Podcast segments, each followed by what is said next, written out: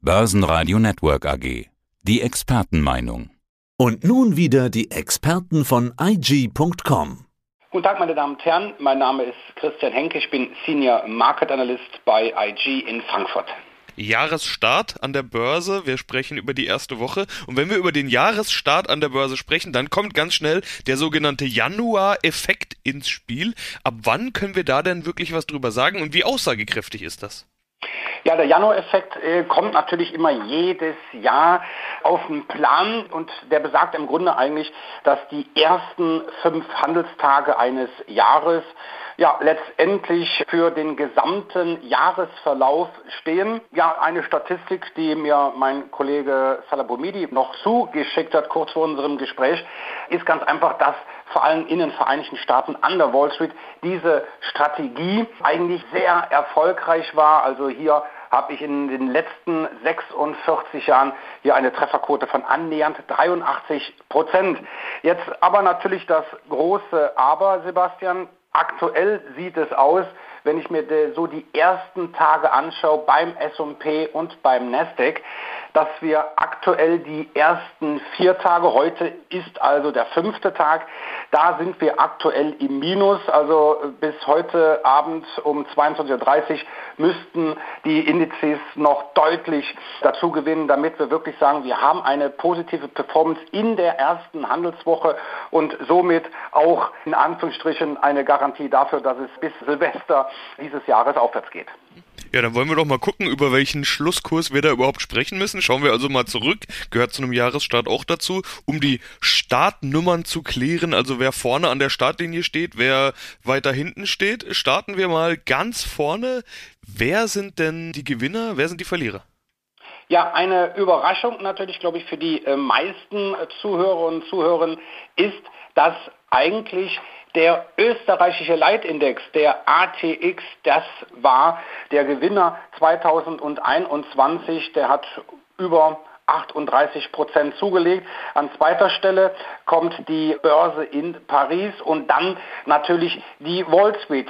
Jetzt, wenn man natürlich den DAX sucht, den findet man auch. Der DAX hat ungefähr 15,7 Prozent zugelegt nicht schlecht. Ich glaube, dass sich kein Zuhörer oder keine Zuhörerin darüber über die Performance beschwert. Aber der DAX liegt damit so im Mittelfeld, sagen wir mal im unteren Mittelfeld. Enttäuschend war die Performance in Asien der Nikkei und die Festlandsbörse in China, also Shanghai, so leicht im Plus. Richtig übel getroffen hat die Börse in Hongkong, der Hang Seng Index, deutlich im Minus. Dann wollen wir lieber mal nach vorne blicken, so viel zu Rückblick. Wie ist denn dein Ausblick im DAX, beziehungsweise wie sind die Aussichten? Was wir Analysten natürlich gerne machen, ist so am Anfang eines Jahres, wir schauen uns die Jahrescharts an.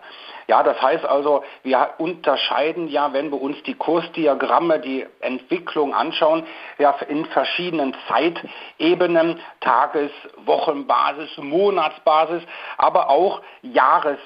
Basis. Und da gibt es natürlich die Möglichkeit der grafischen Darstellung in Form von den sogenannten Kerzencharts Neudeutsch halt Candlesticks und da steht jede Kerze für ein Jahr und da sieht es eigentlich gar nicht so schlecht aus. Also wenn ich mir das jetzt mal anschaue von 1991 beginnend, da sieht man sehr schön das Platzen der New Economy Blase 2000, 2001, die Finanzmarktkrise 2008, dann 2018 den Handelskrieg zwischen den USA und China und ja natürlich auch die Corona-Krise. Nur der DAX konnte Ende 2020 sogar noch ein neues ja, Kaufsignal generieren. Also die Aussichten im dem übergeordneten Bild sieht wirklich gar nicht mal so schlecht aus. Und wenn wir uns jetzt mal das sogenannte Big Picture anschauen, da nehmen wir eigentlich so den Monatschart, beginnend so aus dem Jahr 2000,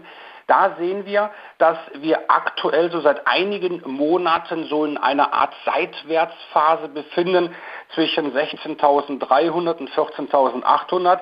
Ja, und ja, gerade diese obere Kante, ja, das Allzeithoch von November des vergangenen Jahres bei rund 16.300, das haben wir jetzt vor wenigen Tagen ja fast punktgenau erreicht und ja, diese Marke, Sebastian, muss fallen.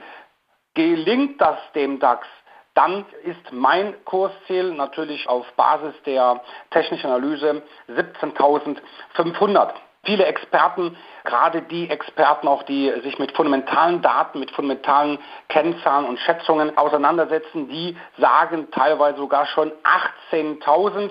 So weit würde ich jetzt noch nicht gehen.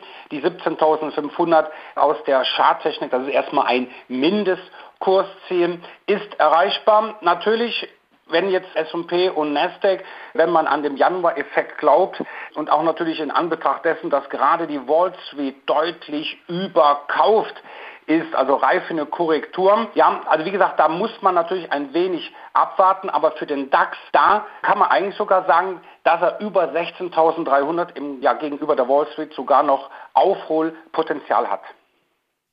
Jetzt haben wir in den letzten Jahren immer mal wieder davon gehört, dass es keine Alternative zu Aktien gäbe. Mit steigenden Zinsen könnten Anleihen eventuell irgendwann mal wieder eine sein, aber das wissen wir genau, das ist noch ein weiter Weg bis dahin. Äh, viele Anleger sehen aber im Kryptomarkt eine Alternative, namentlich vor allen Dingen im Bitcoin.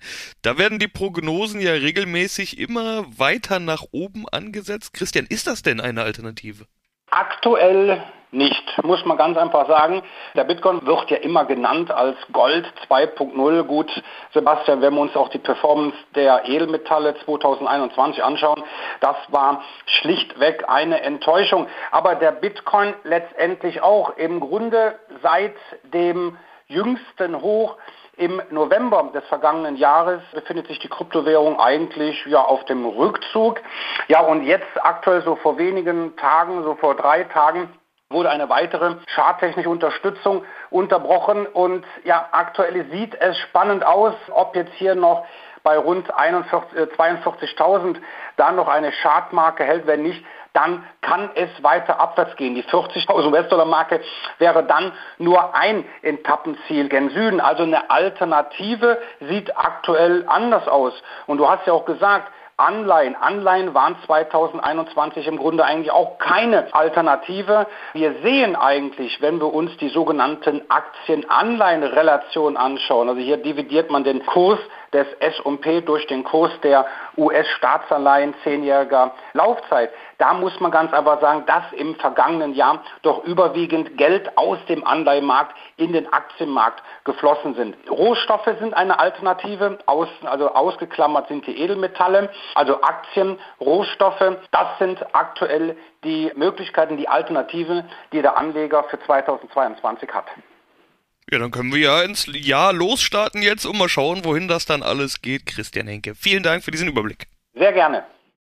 Das war der Podcast von IG. Börsenradio Network AG. Das Börsenradio für Broker.